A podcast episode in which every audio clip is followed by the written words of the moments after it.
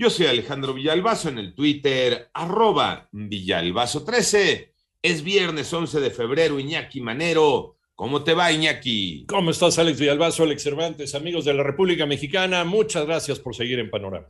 La cifra de muertes a nivel mundial por COVID-19 ya llegó a 5.792.487. El número global de casos llegó a 406.511.826, de acuerdo con el gran concentrado que hace la Johns Hopkins.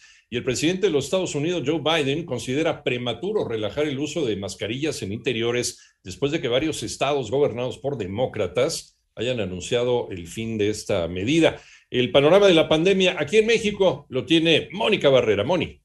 En las últimas 24 horas, México registró 34.261 contagios nuevos y así se alcanzan 5.226.269 casos confirmados de COVID y 927 muertes para un total de 311.554 fallecimientos. La Secretaría de Salud informó que en esta semana epidémica se reporta 42% menos casos estimados comparados con el periodo previo. 127.688 personas presentaron signos y síntomas en los últimos 14 días. Se consideran casos activos y equivalen a 2.3% del total de COVID durante la pandemia. La ocupación nacional hospitalaria en camas generales bajó a 36% y en camas de terapia intensiva a 25%. En 889 Noticias, Mónica Barrera. El panorama nacional, la Coordinadora Nacional de Trabajadores de la Educación pactó una tregua con el gobierno de Michoacán hasta el próximo lunes, cuando se reúnan por tercera ocasión en la ciudad de Morelia, después de 15 días de conflicto. En el acuerdo, los integrantes de la coordinadora se comprometieron a no intentar tomar las vías. En tanto, un tribunal colegiado ordenó a un juez federal que otorgue una suspensión de plano al ex secretario de Seguridad Pública del Estado de Aguascalientes, Porfirio Javier Sánchez Mendoza, contra posibles actos de tortura tratos crueles e inhumanos que incluirían tormento psicológico e incomunicación. Por otra parte, Colima suma cuatro días seguidos de violencia en la capital y municipios aledaños. Esto ha cobrado la vida de al menos 10 personas.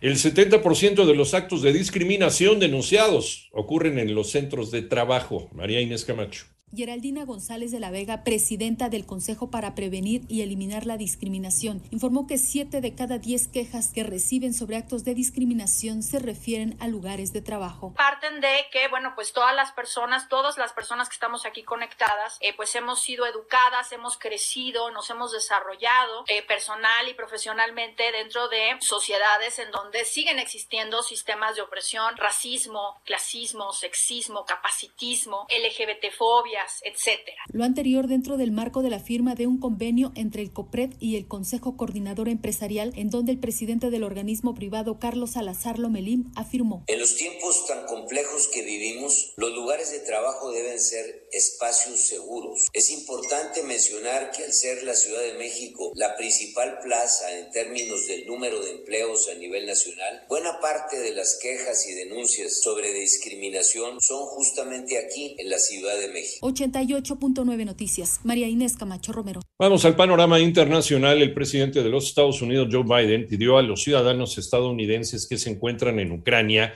que abandonen inmediatamente ese país ante una eventual invasión de Rusia y una escalada militar.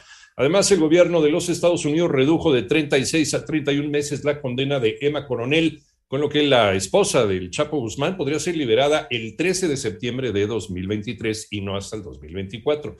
Por otra parte, siete opositores al gobierno del presidente de Nicaragua, Daniel Ortega, recibieron condenas de hasta 13 años de prisión por supuestamente menoscabar la integridad nacional, según denunció el Centro Nicaragüense de Derechos Humanos.